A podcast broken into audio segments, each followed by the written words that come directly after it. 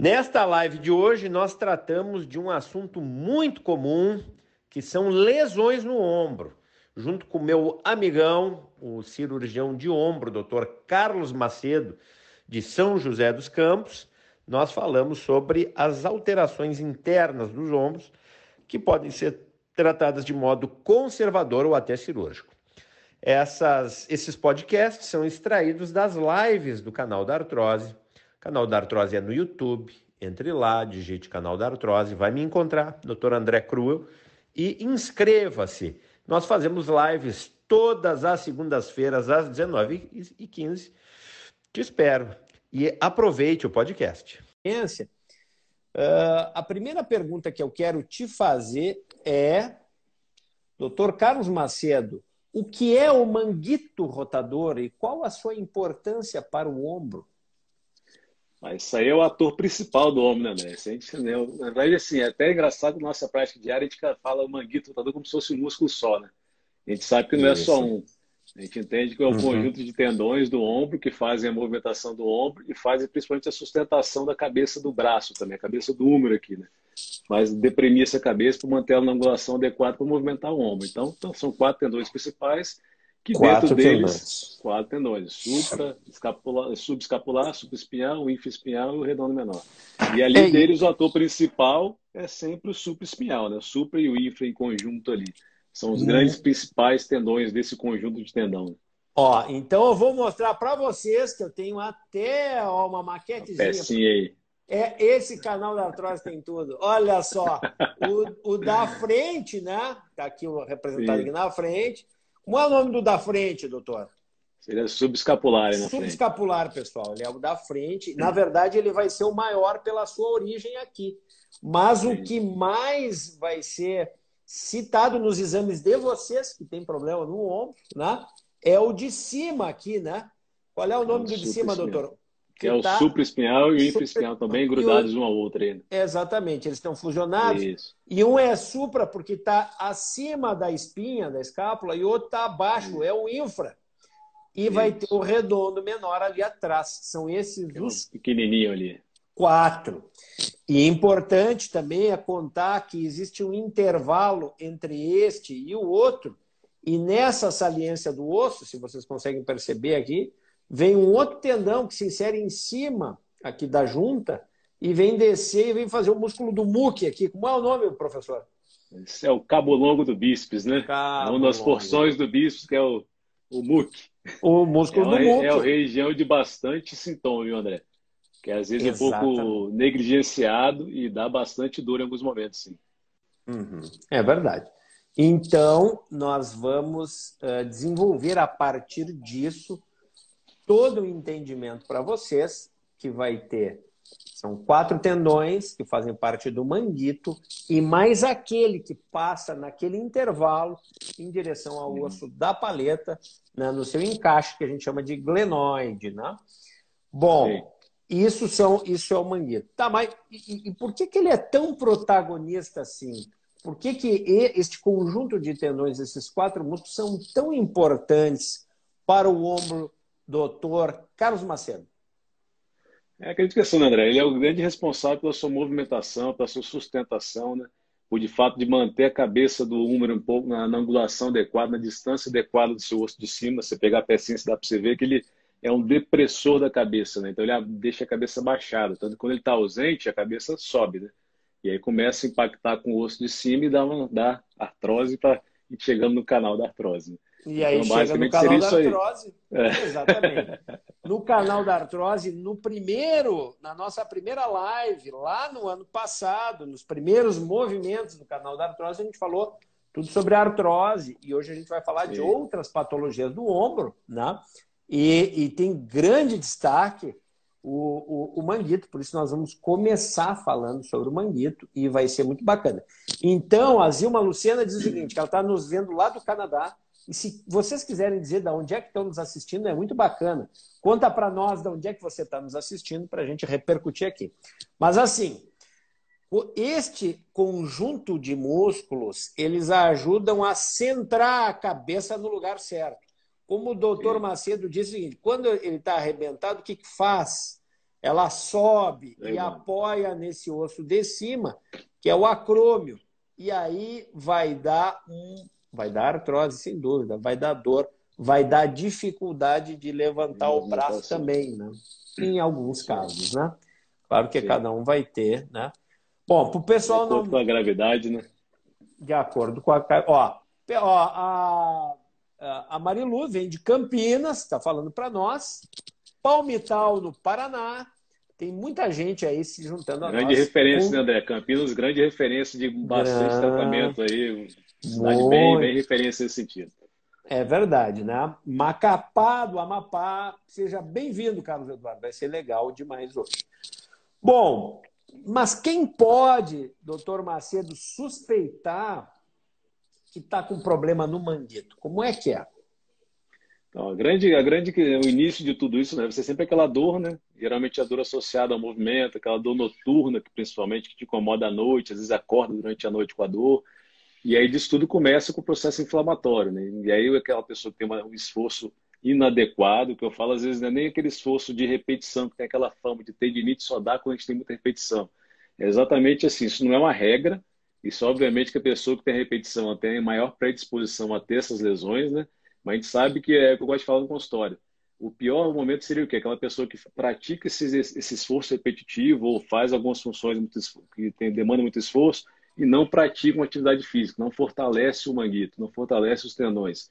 Essa pessoa sim vai ter de fato evolução maior. Então começa tudo por uma dor, limitação de movimento, isso não, não, não sendo assessorado, não sendo avaliado, vai evoluindo até chegar a uma ruptura do tendão. Isso questão de meses ou anos, dependendo da sua, da sua intensidade, né?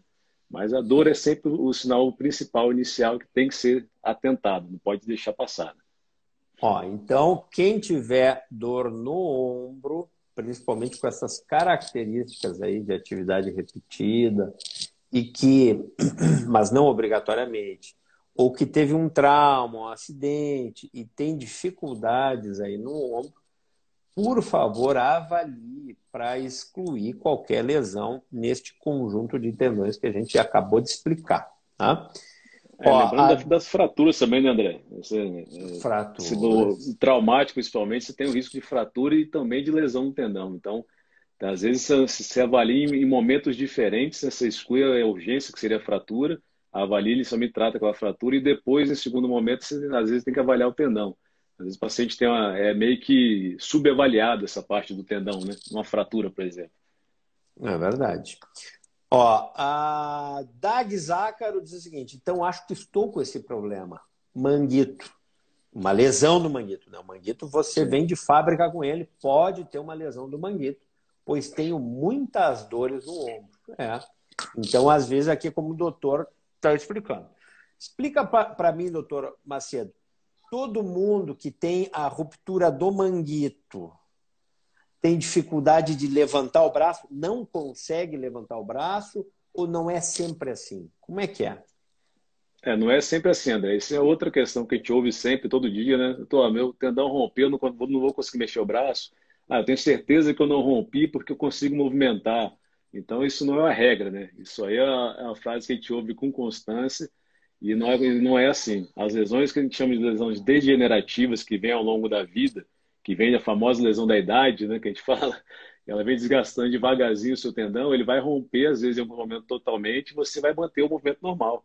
Porque você tem o, outro, os conjuntos de tendões do ombro, além do manguito, você rompe um, você tem outros três eh, suportando ali. Você tem o deltoide, que é o músculo de fora, que tem uma grande função de movimentação. Ah. Então, é, ah. isso aí às vezes suplanta essa lesão e consegue te manter em movimento normal. Entendeu? Então, e nem por então isso você não precisa tratar, né? Então é muito interessante isso. Eu quero que fique essa próxima dica, né? Essa segunda dica. Primeiro a gente contou quais são os, os tendões, mas essa dica é importante.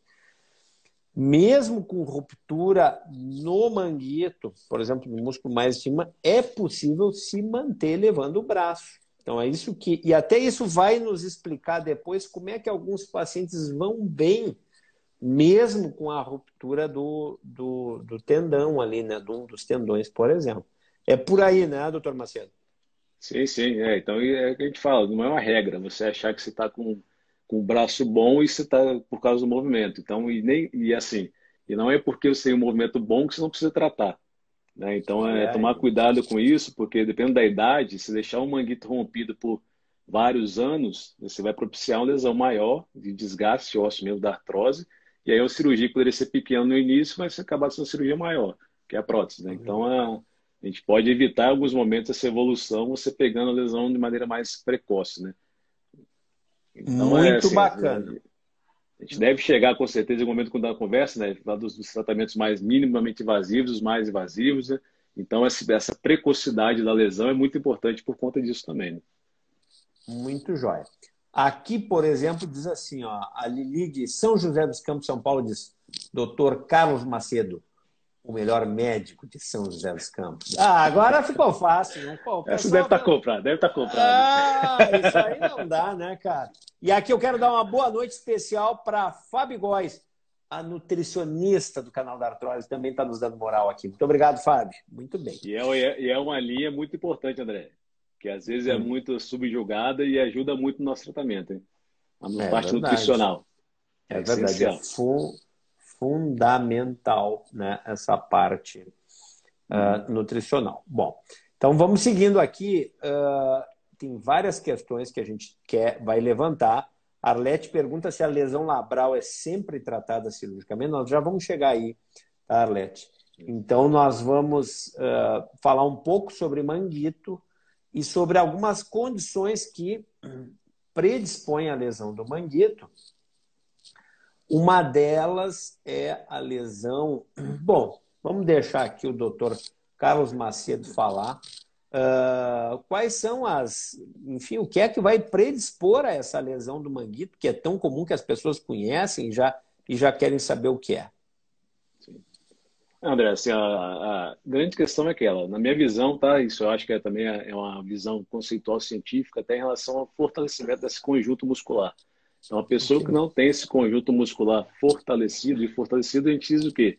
É trabalhar academia mesmo, é exercício, exercitar esse tendão, exercitar essa musculatura. E aí essa pessoa tem sim a predisposição maior a ter essas lesões. E aí a gente vai evoluir com lesões de alguns, algumas variações de lesões, né? Então você tem aquela lesão parcial e aquela lesão total. E aí cada uma dessas vão ter suas graduações, que é que isso vai determinar o seu tratamento naquele momento. Né?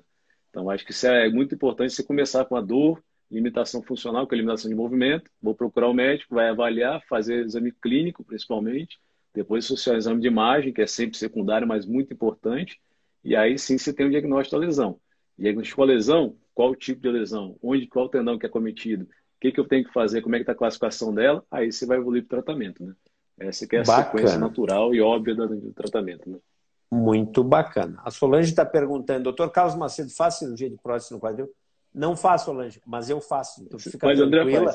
E, é, e, semana que vem vai ser uma live só sobre prótese de quadril. Eu já te convido, Solange. Vai ser muito legal com quem já esteve aqui, o doutor Inácio Ventura de Brasília. Então fica atenta e depois eu vou responder tuas perguntas e vou responder as perguntas de todo mundo, principalmente as que ficarem lá no canal da Artrose. Se você não sabe onde é o canal da Artrose, doutor Carlos Macedo, eu te conto. Você vai lá no, na, no YouTube digite canal da Tos, vai me encontrar. E vai encontrar duas lives com o doutor Carlos Macedo, né? incluindo a de hoje também. Me vai conta.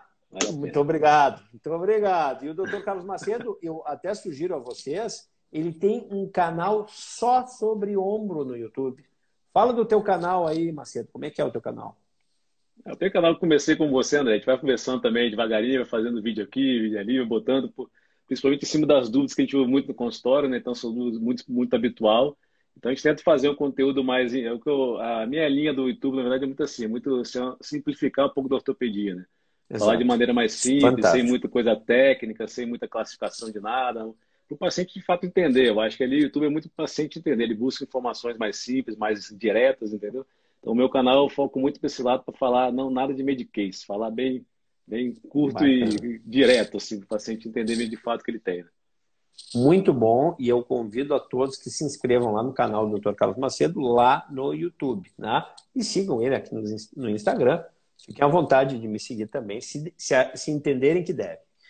Uh, e, e, a gente vai fazer esse podcast também lá no. Vai deixar lá no Spotify para o pessoal que estiver de carro ouvindo, pode, pode ouvir também. E é uma, uma ferramenta bem útil, né? Para quem pessoal que é muito ocupado.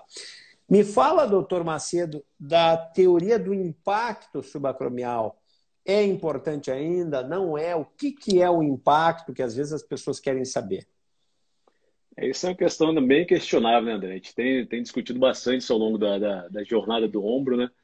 E aí, impacto que seria, assim, a, a, diretamente falando, de maneira bem simples. Na sua peça aí, né, se quiser mostrar, você vai ter de fato elevação. Quando você levanta o braço, você tem um acrômio, que é esse ossinho de cima, que é o nosso osso de cima Aqui, do ombro, que quando você levanta o ombro, então a gente entendia isso no passado, que essa lesão a, ocorria de fato por o impacto desse tendão no o osso. impacto. E tanto impactar, o, então assim no impacto seria o quê? O tendão impactar nesse osso de cima. Então, isso é um dos impactos mais comuns e tem impacto secundário, que é o, que é o impacto interno que a gente fala, né? que seria na fase do coracoide ali. Então, assim, mas é, hoje é bem discutido isso ainda, né? Tem, tem linhas diferentes desse, desse, de pensamento, mas a, a, pessoalmente, a minha, eu acho sim que isso ainda tem uma certa influência. A gente percebe na prática uma, alterações importantes no tendão e na parte acromial que justificam um pouco desse impacto. E aí é, é bem pessoal mesmo, que eu acho que tem essa influência sim do, da, das lesões né, impactadas pelo osso, né? Assim, na verdade, o tendão impactando no osso, em funções específicas de áreas, né? Então a gente entende que isso ainda assim existe uma, uma razão. Muito bacana. Então vocês aprenderam sobre síndrome do impacto agora.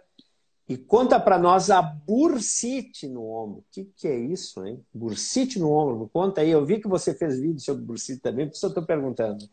É, eu fiz sobre para diferenciar bem a tendinite da bursite, né? Então, é, para a pessoa entender, assim, pessoal que entender, André, a bursite seria o quê? A bursa é uma bolsa de gel, vamos imaginar, tá? uma bolsinha de gel que fica exatamente onde está a caneta. Ela fica entre o tendão e o, e o osso do acrômio ali, e várias, existem várias bursas no ombro, várias bursas no quadril, várias bursas no joelho.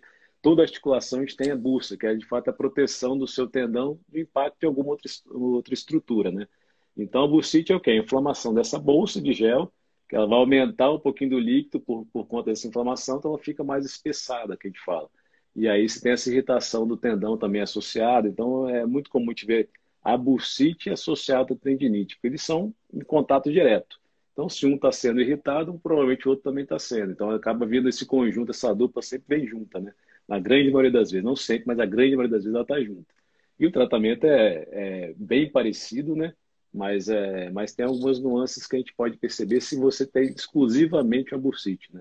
Aí a gente consegue tratar bem, de maneira bem mais direta. Olha que bacana. Uh, deixa eu te perguntar, então, nós já falamos linhas gerais sobre essas alterações do manguito, sobre o impacto, sobre a bursite. Como é feito o diagnóstico desses problemas aí, uh, dessa região do ombro, do manguito, da bursite, da tendinite, enfim. Conta para nós como é feito o diagnóstico, doutor Carlos Macedo. É, aquele diagnóstico sempre clínico é o ideal inicialmente, né, A gente fazer o exame clínico, dali já vai ter pista de várias lesões, várias coisas, e aí a partir dali a gente vai evoluir para a parte de exames de imagem. Então, eu, eu, assim como você também, a gente tem o ultrassom dentro do consultório, então a gente consegue de cara já, pe já pegar o paciente, sentar na maca, avaliar clinicamente, já ver o tendão na hora e já mostrar para ele aqui, ó, tá assim, assim, assado. E aí você tem então o ultrassom como exame de imagem inicial, que na minha visão, como a sua também tenho certeza, é o estetoscópio ortopédico. Então, aquele estetoscópio, ele aparelho do cardiologista ouvir o coração, aquilo ali, o ultrassom vai ser o esteto do ortopedista. Então, a gente tem isso em, consultório e consegue lançar muitos na hora. Já vê, aí você vai ter o raio-x associado para ver alterações ósseas, né? Se você tem um acrômio um pouquinho mais bicudo, você tem um, alguma preeminência óssea, alguma inflamação, uma calcificação no tendão que vai dar aquela tendinite calcária, ou se tem alguma alteração óssea como um todo. E tem a ressonância, que é o exame mãe, o padrão ouro para avaliação de ombro, né, que é o exame mais preciso, mais aprofundado, que pega todas as estruturas, e você consegue dali ter, ter a noção de que lesão você está tratando, né, ou que você vai tratar. Então, acho que essa é a sequência de exames que é, são importantes, cada um com a sua importância no seu momento certo. Muito bacana. Então, que não cause surpresa para vocês depois, muitos médicos ortopedistas já, já se interessam por oferecer essa ferramenta de diagnóstico no consultório. O Dr. Carlos Macedo faz isso, eu também tenho ecógrafo no consultório, aqui na, na Clínica ProRegem, que nós já podemos, conforme a, a, a avaliação, o exame físico, a anamnese, você já direciona e já faz. E isso você já tem uma boa ideia, não só para fazer o diagnóstico, mas para guiar algum procedimento e também pode ser complementado depois por uma ressonância. É isso aí, né? Sim, sim. E você pode, inclusive, nos casos pós-operatórios, André, você acompanhar esse, essa evolução do tendão, né? Se às vezes você opera Muito o paciente, bom. Muito você bom, opera é. o paciente, você fica naquela dor, vou fazer outra ressonância, ver como é que tá. Uhum. Não, bota ali o ultrassom, avalia, vê o tendão movimentando, você consegue visualizar bem, para o paciente ficar muito mais seguro, né? Mais tranquilo. Muito jóia. Bom, a, aqui uma pergunta meio fora do tema, mas sobre arterite temporal. Se deve ser a avaliação com reumato? Sem dúvida que sim. Como existe um infiltrado uh, leucocitário, linfocitário também na artéria, que pode causar até alterações de visão associado a outros problemas reumáticos, o reumatologista tem que ver esse problema, né? E é com ele que começa. Então você fique à vontade, procure sim, né? Uh, Whippet Sophie, do Brasil, falou sobre isso, então acho que é importante sim, não deixe de procurar seu bom reumatologista, tá? Ó, pergunta dos stories que fizeram, ó. Que exercícios devem ser feitos para o rompimento do manguito depois que está com fibrose? Bom, aí nós podemos até um pouquinho antes fazer a seguinte pergunta. Uh, fizemos o diagnóstico, né? Como é o tratamento, doutor Macedo? Fez o diagnóstico, né? Dependendo da lesão que você encontrar, a gente vai iniciar sempre pensando assim: se você não tem uma lesão é, de rompimento, né, é, é, vamos dizer assim, um rompimento maior, bem grande, a gente vai trabalhar mais com lesões inflamatórias inicialmente. Vamos imaginar fazer um panorama geral, uma tendinite, uma bursite. Então você vai começar com as medicações analgésicas. Eu não sou muito adepto ao anti-inflamatório, eu acho que tem um momento certo de usar, não é obrigatoriedade se usar a tendinite, eu tenho inflamação que não tem que usar o anti-inflamatório. Então eu bato muito isso no consultório, que isso não é a regra, é, que eu gosto de deixar bem claro. Infecção é uma coisa onde você tem um bicho, tem uma bactéria que você tem que matar, então você precisa do antibiótico. Então a relação é muito, muito obrigatória. A, a, a inflamação é um processo fisiológico e até é bom em alguns momentos para sua recuperação. Então, você usar medicações de maneira pontuais, muito de maneira no momento errado, você acaba atrapalhando esse processo cicatricial. Então, não é tão bem-vindo assim em alguns momentos. Mas de antemão, é analgésicos, né? E aí a parte da fisioterapia é bem importante. Eu acho que eu gosto de falar isso no consultório, que é 50% do nosso tratamento é a fisioterapia bem feita. Se você faz a fisioterapia mal feita, você está fadado a um insucesso de resultado, né? Na minha visão. E aí, alguns casos mais avançados de lesão, você vai ter, hoje em dia, a gente tem os tratamentos minimamente invasivos, né? Tanto na parte inflamatória quanto na lesão menor. E nas lesões maiores, acaba sendo o procedimento cirúrgico, né? Que a gente vai triar pela idade, pela função diária, por várias, várias, uh, é, vários fatores pessoais que podem influenciar nesse tratamento. Né? Então, acho que é, essa é a linha mais ou menos.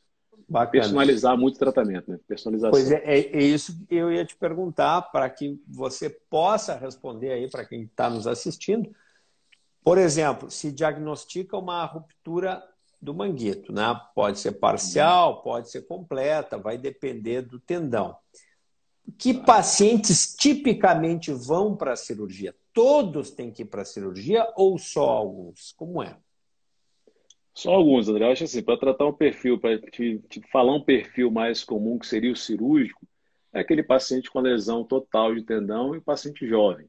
Esse paciente jovem tem que, tem que ser operado. Dependendo da lesão, assim, na minha visão, ele acaba sendo operado porque ele vai ter uma meia-vida muito longa ainda, de muito esforço ao longo da vida, e você deixar o tendão desse rompido, para a graduação um tamanho um pouco maior, é, acaba sendo uma, uma, não vai ter uma evolução legal ao longo da vida.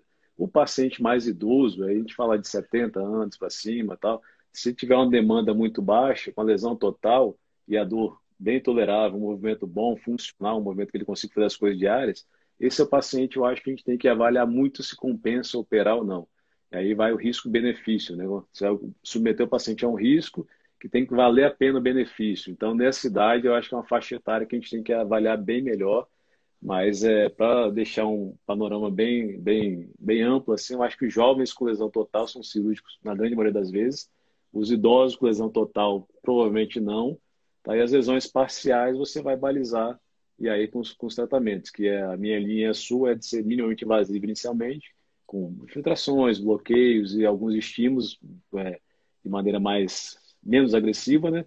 E último caso, caso não se resolva, principalmente aquelas lesões maiores de 50%, acaba sendo cirúrgico, se não tiver solução com nada que você tentar antes. Né? Esse é um panorama bem uhum. geral, assim, André. Eu acho que dá para a gente falar de maneira bem geral, né? Bacana. Então já, vocês já ficam orientados quem é que costuma ir para a cirurgia, quem não costuma ir, e entendam que não é a maioria das pessoas, né? Alguns vão, nem todos, né? Então, sobre a pergunta aqui que a Sulawen fez, que exercícios devem ser feitos para o rompimento do manguito depois que está com fibrose? Essa fibrose a gente precisa entender um pouquinho o que, seria. Eu acho que ela quis dizer no sentido de deixar com o braço um pouco mais travado, né? Que, é, uhum. que deve Pode ser, a lesão que chama de capsulite adesiva ou ombro congelado, imagina. Né? Aquele que o ombro rompeu, ficou com o braço mais paradinho, aí endureceu o ombro. Que aí às vezes fala que é uma fibrose do ombro que endurece ele. Mas o exercício é basicamente a gente trabalhar as rotações, né? Que você tem que fortalecer o manguito. Eu tenho até, André, inclusive um vídeo no canal falando exatamente exercício do ombro, né? Para que a gente tem que fazer. Legal. Mas são as, as rotações para dentro e para fora, né?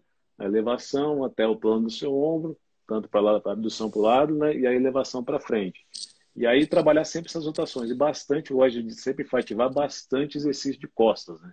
Você tem que fazer sua asa, sua escápula trabalhar no movimento de abertura do ombro. Então eu falo que é a posição de metido, né? Tem que ser marrento, tem que ser metido, né? Tá com o bem, bem aberto Bacana. mesmo, que ali é de onde sai a musculatura do manguito, né? Então o manguito Sim. sai da sua asa, da sua escápula. Então você tem que trabalhar para a abertura dessa asa. E ali você vai condicionando o seu tendão para poder fortalecer. Isso, inclusive, nos pacientes com lesão de tendão.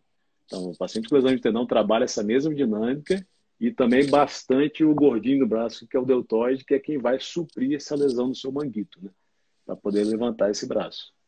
Bacana, então já fica toda essa orientação.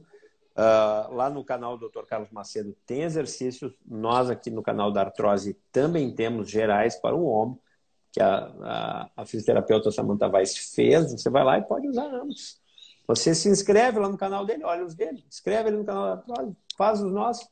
E aí é, um, é isso, um, bom, né? e é um bom começo, porque até a, a, aqui citaram, acho que foi a Zilma, que disse, poxa, que fez os exercícios da, de um canal que achou e ficou bem. E a ideia é essa, que você fique bem, Sim. né?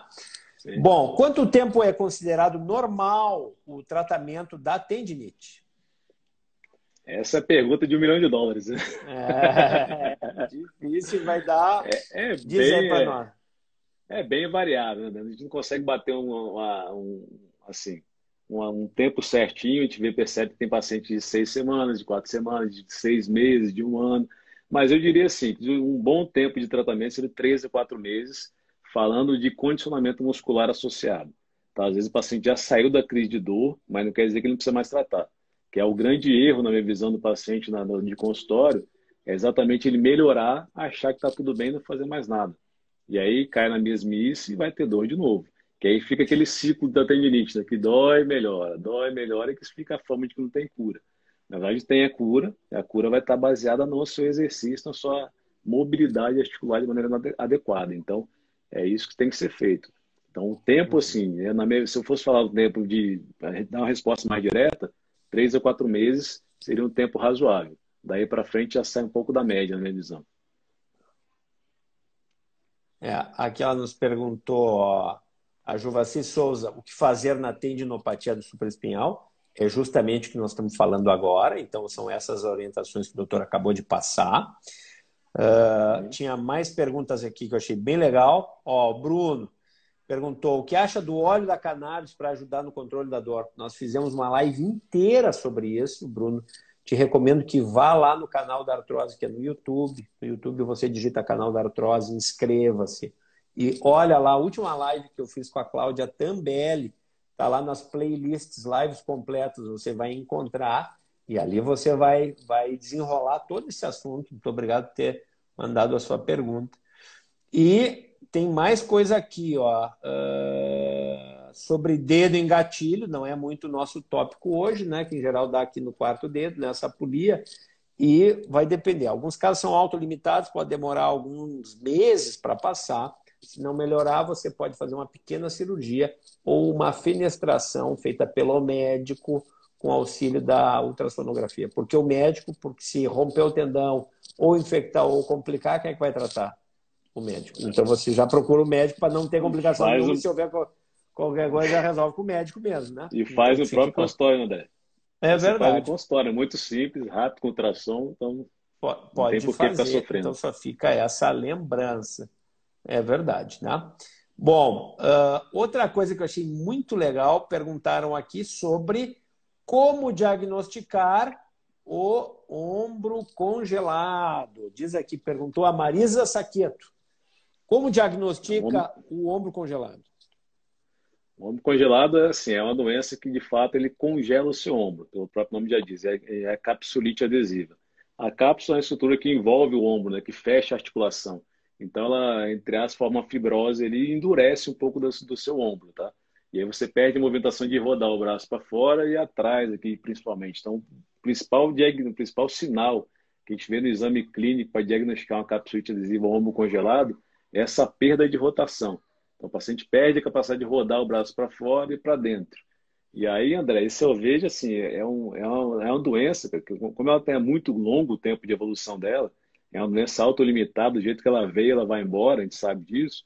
E o paciente vem muito aflito, ele vem aflito com é o ponto de, assim, eu vou perder o movimento, eu nunca vai voltar no movimento, não vai voltar nunca mais. E aí a grande questão aí é você dar a condição do paciente entender que tem que ter paciência. É, é onde o paciente tem que ser paciente mesmo, porque é uma lesão demorada de resolver. O diagnóstico é basicamente clínico, a ressonância também, a ressonância ultrassom mostra algumas alterações de espessamento, tal, que você consegue identificar que tem a capsulite ali, mas uh, eu acho que isso assim, é muito clínico, um diagnóstico muito clínico, muito de exame físico mesmo.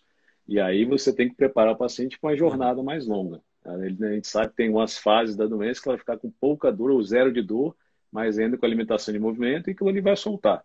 É questão de tempo, de trabalhando com ali, tratando devagarinho com paciência que ele vai melhorar. Então é, só que é, a parte emocional aí trabalha muito contra o paciente. Então é uma doença que mexe muito com o emocional. Que eu acho que a gente Não tem, que, como médico, a gente, como médico, tem que ter essa, esse bom senso e essa empatia, né? De entender a situação e tentar explicar que o negócio vai passar. Vai evoluir, mas tem que ter paciência. É, então, lembrando que às vezes cápsula, a capsulite adesiva pode acontecer em traumas pequenos, às vezes a lesão não é grande, não tem grande demonstração na imagem, mas a pessoa evolui com essa rigidez que pode tomar meses. E além disso, costuma dar mais em diabéticos também, que é uma coisa importante de lembrar. Tireoide, pode né? falar, tireoidopatas. Exato, E eu vi, eu vi uma pergunta, André, que passou é, em relação a no, só de passando câncer hum. de mama. É, a capsulite adesiva ah, é, uma, é uma lesão que eu estou vendo bastante, que eu estou vendo bastante no consultório de pacientes pós-operatórios de mama, isso tanto a mamoplastia como a prótese de mama mesmo, né? e cirurgias cardíacas também. Então, eu acho que devido à posição, uhum. da própria posição do, do, ato cirúrgico e também depois com a mama alteração de peitoral, tudo isso, que o paciente sente muita dor e tende a ficar mais parado com o braço, né? E aquilo ali evolui para o capsulite. Então, você teve uma queda. Se você não tem fratura, não tem lesão de tendão, a grande orientação é não deixa o seu braço parado. Deixou parado, não, não. ele vai formar uma capsulite adesiva. Ele vai congelar. E na mama também tem essas web syndromes, né? De às vezes formar aderências associadas, né? Em geral, nas cirurgias mais antigas, maiores, ou que tem necessidades de que, que sejam maiores, né? Para retirar maior volume da mama, às vezes pode acontecer. Então, para isso, a prevenção vai ser a melhor solução. Vamos tirar aqui esse, esse comentário que foi muito bacana, né? Olha, a Maristela Macedo, eu não sei se ela tem alguma relação contigo, mas ela disse assim: boa noite, primo. É minha prima. Epa! É minha prima. tem que fazer mexer na família, né, mano? É isso aí. Ó, a Eliana diz o seguinte: doutor André, não consigo ver seus vídeos todos. Amo suas lives. Muito obrigado, Eliana. Você é muito bem-vinda aqui. E não se esqueça de ver se você está inscrita, porque às vezes o pessoal vai de passar e esquece de inscrever, né? E a gente se desaponta, né, Macedo? E ativar a notificação, né? É, exato. Aí você ativa a notificação, vai me achar, ó. Encontra no YouTube, você coloca Eliana da Bahia. Coloca lá, canal da artrose, vai me encontrar. Inscreva-se para não perder mais. Assim, põe o sininho e você também vai encontrar o Dr. Carlos Macedo. Vai ser muito legal. Bom, outras coisas que eu queria falar contigo. Fala para nós, a gente falou rapidamente ali sobre é este quinto tendão que tem ali, que ele, eu falei lá no começo, que ele desce, ele sobe aquela canaleta e vai se inserir lá dentro, no tubérculo supraglanoidal. Ou seja, acima do encaixe tem uma, uma pontinha de osso onde ele se gruda, que é o tendão do cabo longo do bíceps, que é o músculo do muque, né? Me, me uhum. conta um pouco das doenças, dos problemas que envolvem esse tendão. Como é que é? Legal, né? Isso aí é um tendão bem comum, assim, de, de, de, ser muito negligenciado, né? Às vezes passa, todo mundo fica focado no manguito, manguito, manguito, e é, e é um tendão que apresenta bastante dor, aquela dorzinha na frente do ombro, né? Você sente um... Se apertar direitinho, você vai sentir um carocinho aqui, uma movimentaçãozinha que de fato já é parte desse tendão ali. Paciente mais magro, você, você palpa muito mais fácil até. E aí é, um, é, uma, é uma, um local de bastante lesão comum em relação à parte inflamatória, que é a tendinite do cabo longo do bíceps, que é bem comum, tá? E as lesões traumáticas e, e as até degenerativas, ela vai lá na, na, na, origem dele, ele tem a cartilagem que é o labro, né? Que ele acaba avulsionando essa região. Então ele faz, está grudado na sua, na sua glenoide, como o André falou, dessa maneira assim mais ou menos. Né? Então ele faz umas trações e ele vai sol, soltando, fazendo esse buraco que chama de lesão de tipo slap, né? Que é uma, é uma avulsão dessa cartilagem ali, que é muito comum em atleta de arremesso, principalmente, né? E aí fica um incômodo, desconforto que alguns pacientes, isso bem poucos na verdade, existe uma indicação de operar, que é o slap simples que você tentar fechar essa avulsão que ele faz, mas isso muito mais em atleta, né? O paciente comum nem tanto, a gente trata mais o tendão como um todo do que de fato essa lesão mais específica. Então é, é um tendão bem doloroso e assim vale a pena tirar, você tentar para ele tratar com, com bastante calma e paciência, porque ele é ele sim tem tem como melhorar e aí o paciente fica mais tranquilo, obviamente. Né? É, e claro que tem os pacientes daí, que você estava citando, né, que, né, estão envolvidos com a patologia do manguito, pacientes de mais idade, que aquilo ali vai incomodando, incomoda, incomoda, incomoda, e chega um dia que ele arrebenta. E quando arrebenta, acontece o que, doutor Macedo? Aí alguns pacientes formam o famoso sinal do Popeye, né, André? Popeye, que fica contraído o músculo aqui embaixo, que se chama o sinal de Popeye. Popeye. E você acha que, que, que deve, deve ser operado esse sinal de Popeye, que não deve ser? Como é que é? Não, André, na minha visão, não. Acho que é o paciente mais idade, com pouca demanda, né? É, não tem muita função, se perde muito pouca função, tanto de força quanto de, de movimentação devido a essa lesão é muito mais estética do que de fato funcional, né? Então, assim, na minha visão, acho que é uma lesão que você não opera, em alguns momentos a gente até corta. A gente vai na uhum. cirurgia, a gente até percebe um desgaste desse tendão e a gente mesmo corta ele durante a cirurgia porque a gente sabe que ele vai ser um ponto de dor depois. Você vai resolver todo o manguito, toda a lesão do paciente, vai ficar uma dorzinha por conta daquele tendão. Então, ele é um passo da nossa cirurgia, às vezes, é fazer a tenotomia, que é cortar esse tendão ao longo é, da cirurgia. Corta. Você corta ele. E aí, então, dependendo aí você... onde corta, às vezes embola, às vezes não embola. Né? É, às vezes ele trava embolar, naquela. É, não vai ter nada. Não, é, é, não, não costuma ser, uh, uh, enfim, grave essa deformidade. E nos pacientes idosos, quando existe essa ruptura, um fenômeno interessante que acontece, às vezes a dor passa e a pessoa Melhor. fica com aquela coisa embolada, mas a dor melhorou. E aí sim que você não vai operar, porque a dor já tá. melhorou. E aí tá você tratado. vai só acompanhar, tá tratado, né? Ó, a Maristela Macedo. Poxa, mas só tem Macedo nessa live aqui? Vem cá, hein? Essa é a mesma, o... né, Viu? Maristela, tô, tô ligado, tô brincando. Tem o problema no manguito e dependendo do exercício na academia, sinto mais. Que exercícios evitar? É, então, na academia, o que eu gosto de orientar muito, André, assim, é evitar alguns assim, movimento além do natural do seu ombro.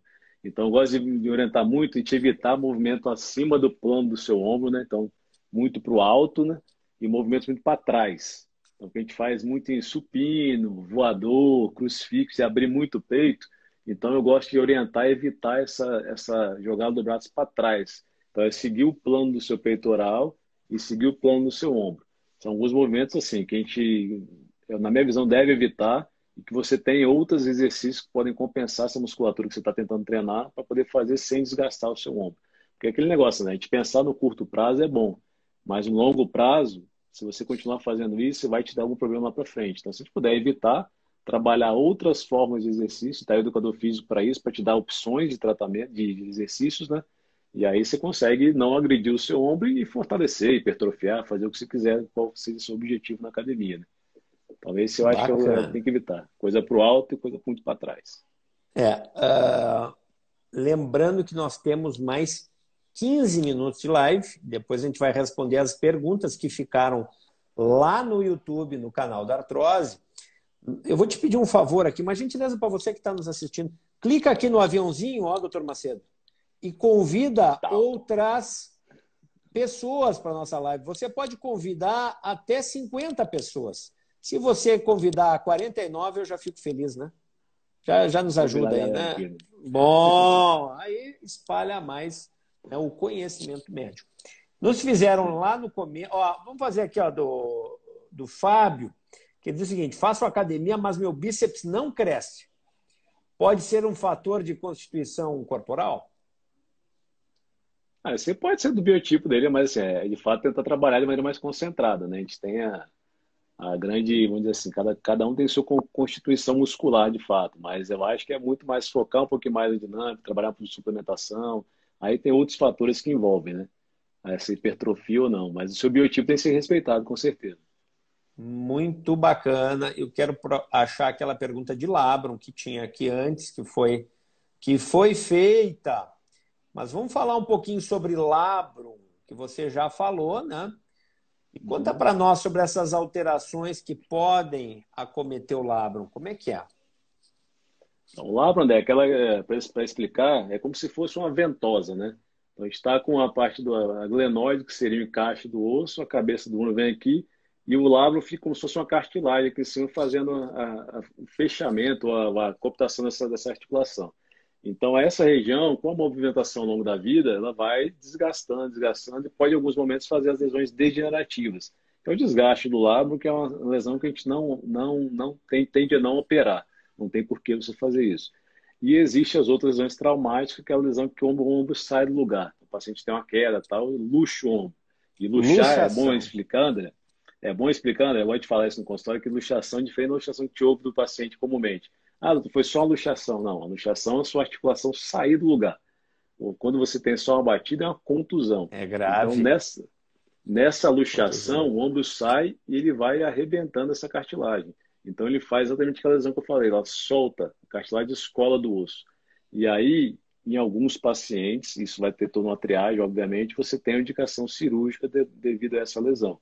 E aí você tem que tentar estabilizar de novo para ela poder retencionar o seu ombro. Então, essa eu acho que é a lesão mais comum do lado, que é a lesão de, da luxação, né, que sai várias vezes, e a degenerativa que vai pela idade mesmo. Né? E a gente não faz nada. Muito bacana. É, sobre, sobre essa lesão aguda, em que dá de, a luxação, em que desloca né, o ombro, a, entre o osso da paleta, como se diz aqui no Rio Grande do Sul, e a cabeça do húmero, né, quando desloca, e existe a ruptura do labrum que ajudava né, a uh, estabilizar, Sustenta. firmar esse encaixe. Uh, me conta, a cirurgia comumente está indicada nos mais jovens ou nos mais velhos? Como é que é? Quando existe a luxação? os mais jovens, né? Então, assim, a gente sabe que a classificação nossa, quanto mais jovem, maior o seu risco de ter novos episódios de luxação pela demanda que você tem, tanto de esporte, de força, de trabalho. Então, quanto mais jovem o paciente, a gente tem uma baliza de 18 anos, né? Mas quanto mais jovem, maior é a indicação cirúrgica, porque você, por conta dessa demanda. Então, saiu o que a gente fala, paciente jovem com um episódio já tem indicação teórica de cirurgia. O segundo episódio é 100% de certeza que tem que operar. Então, é, obviamente, 100% não vou falar, mas assim, a grande parte deles tem que operar. Então, essa é a grande barreira. Mais ser, jovem é cirúrgico. E, e você considera que a cirurgia ela é por vídeo ou é aquela cirurgia em que você pega um fragmento ósseo e põe um parafusinho na frente? Qual é a sua preferência para esses casos de instabilidade de ombro, doutor Macedo? A minha preferência é por vídeo, André. É, é sutura do lábio simples, né? Que eu acho que, assim, é óbvio que a gente tem, por literatura, algumas indicações mais específicas da, da cirurgia óssea, né? De, de fazer, fazer ela de primeira, de primeira lançada fazer ela, mas eu, na minha visão, assim, eu entendo que é uma cirurgia muito mais agressiva, que dependendo do paciente, você tem um bons, bons resultados, muito bons, inclusive, com a cirurgia artroscópica. E deixa a cirurgia óssea para a segunda opção, caso de fato a primeira não teve resultado. Porque é uma cirurgia muito rápida, né? muito rápida, muito simples de ser feita, e eu acho que o paciente merece essa primeira tentativa, entendeu? Caso não conseguiu, aí sim você vai partir para uma cirurgia mais agressiva, que é a cirurgia do, de transposição óssea. Né? Então, é, uhum. é um pouco mais complexa, um pouco, demanda um pouco mais de, de de tempo, até de recuperação em alguns momentos. Né? Tem alguns outros muito, riscos, né? Muito bacana. O Rafael Almeida quer saber, ele é para-atleta, diz aqui no, no, enfim, no próprio usuário dele aqui. Dores atrás do ombro e muita tensão na escápula e trapézio. Por onde começar a tratar? André, sou Rafael, atleta até do, do Instituto Atlon aqui da São José, Instituto para Atletas. Conheço, conheço, Rafael. Mas, enfim, assim, essa é a dor mais comum do consultório, André, disparado. Que é a dor de, em cima, de trapézio em cima, é a dor de tensional, a dor que se forma os trigger points, aqueles pontinhos gatilhos. Então, assim, antes de mais nada, o início do tratamento disso é o quê? É a fisioterapia, é a correção postural, é o fortalecimento da região. Não tem mistério. O que eu falo, ortopedia é muito simples, é mecânica, né? Se você tem um distúrbio funcional, movimento inadequado, desequilíbrio muscular, você vai ter lesão. Então, tudo começa com a correção postural, que é, a, que é a causa normalmente de tudo isso, e depois o fortalecimento dessa musculatura para manter equilibrado. Aí você tem a tendência que você resolva esse problema. Muito bom. Então, como nós temos 10 minutos, eu vou te pedir que fale agora sobre as calcificações no ombro, que dão ali na região do manguito, e que alternativas tu gosta, se você usa onda de choque, se você não usa como é o diagnóstico, como é a doença, como é a evolução, qual é o teu tratamento, se você faz barbotagem, como é que é a, a tua experiência para esse tipo de patologia, doutor Carlos Macedo? É, essa lesão tendinite calcária é uma lesão muito mais comum em mulher, né? a gente vê bastante isso em mulher, quarta, quinta década de vida, e assim, essa lesão é aquela lesão que é, o diagnóstico é assim, vem na cara quando a paciente chega, uma dor absurda do nada. Subitamente a dor é assim, falou a mulher falando isso para você no consultório, é, assim, quase que 100% de chance de você achar uma classificação no tendão dela. Mas enfim, e aí começa de fato a dor muito intensa, de maneira muito súbita, a dor em picos às vezes que dá dói muito melhor, depois dói muito de novo, fica oscilando ao longo do tempo, e o diagnóstico vai vir por, imagem. Então aí sim o ultrassom entra muito bem e o raio-x também entra muito bem na minha visão, a ressonância é secundária nesse diagnóstico. Eu acho que o ultrassom e o raio-x são muito mais precisos para esse diagnóstico que a ressonância. Então, é o consultório ali, já vai, já vê a calcificação, vê a consistência que essa calcificação está, se ela está muito dura ou pouco dura, que isso vai falar da fase dela, se ela está na fase absortiva ou não. E a fase que eu digo assim, é, é uma doença do, igual ao hormônio congelado, autolimitada. Do jeito que ela vem, ela vai, só que ela demanda tempo. Então, o seu próprio corpo tem de absorver essa calcificação, só que cada ciclo de absorção vai dar um pico inflamatório, então vai dar essa dor. E aí, em alguns momentos, a gente vai entrar para tentar intervir para resolver isso de maneira mais rápida. E aí, igualmente a você, eu também tenho aqui é, é onda de choque, é um tratamento que eu acho que vale muito a pena fazer. É pouco invasivo, não tem furo, não tem nada, é uma, uma pistola que vai ficar passando essa região do ombro, focalizando nessa calcificação para tentar rompê-la de fato. E se em alguns momentos você não conseguir romper com ela, você vai ter, obviamente, o benefício da dor, que é o mais importante, tirar a sua dor. Se a calcificação ficar dentro do seu tendão e se não tiver dor, tecnicamente você vai seguir com ela aí sem nenhum problema também. Só se uma calcificação muito grande, que não é o mais comum. É bem menos comum isso aí. Frente a Fantástico. isso, André, não, fez, não, não teve benefício quando de choque, aí eu parto para a barbotagem. Que é você vir com um ultrassom, localizou a, a, a calcificação, anestesia a região, vai com a agulhinha lá e vai ficar tentando perfurar essa calcificação e aspirar o que você conseguir dessa, desse conteúdo cálcico, né? E aí isso descomprime o tendão e dá uma, um alívio da dor absurdo. Inicialmente dá até uma dor é, mais pesada, porque faz um estímulo inflamatório, né? mas mais para frente você vai aliviar porque você comprimiu o tendão. Né? E o último caso é cirurgia. Eu nunca precisei operar tendão de calcária. Na minha Uau. prática já nunca, nunca precisei operar, sempre foi resolvido isso antes, é, com essas terapias que eu faço é, inicialmente, né? E então, cirurgicamente, vou te falar que eu não tenho zero de experiência, nunca precisei fazer dessa lesão, né? Bacana, bom demais. Quem tem recurso, né? Tem recurso, né? Antes de chegar à cirurgia. É. Muito bom. Ó, a Marisa Saqueto, acho que ela vai ser uma das últimas perguntas, viu? Ela pergunta: doutor, recomenda infiltração para desgaste na articulação? É, isso é muito a, a, minha praia, muito mais a sua até, né? mas a infiltração hoje é uma ferramenta excepcional para a gente. Né? A gente utiliza, aí você pode infiltrar várias medicações, desde a é muito comum hoje em dia, desde a proloterapia, que vai trabalhar um pouco a glicose, até, até alguns momentos os viscos biológicos ainda não é a nossa, nossa realidade, infelizmente, André, mas a gente tem esse conhecimento técnico e sabe que em algum momento o país vai permitir que a gente faça isso e aí vai ter um benefício enorme para os pacientes. E, mas é sim, infiltração é extremamente indicado no desgaste de artrose, na tendinite é indicado, se fazer é, o ácido hialurônico no pé do tendão, em volta do tendão, você tem uma melhora absurda da inflamação. Então, assim, hoje a infiltração com ultrassom na nossa mão, não tem por que não fazer, muito pouco invasivo, muito pouco doloroso e assim, praticamente não doloroso e com benefício muito bom. Né? Então não tem por que não lançar mão nisso. Muito bom. Então são várias medicações, nós não estamos falando de corticoide, viu, Marisa? Estamos falando de ácido hialurônico, estamos falando de proloterapia, né, que é uma combinação de glicose diluída que você usa, né, é, dextrose que a gente chama, e várias outras possibilidades com bloqueios associados, muita coisa que dá para fazer. E na artrose grave, radiofrequência, dá para denervar a articulação para melhorar a dor, né? Juan Lutherbeck pergunta: qual o tempo de resposta das ondas de choque? A gente considera como teoria, o, o Juan, né?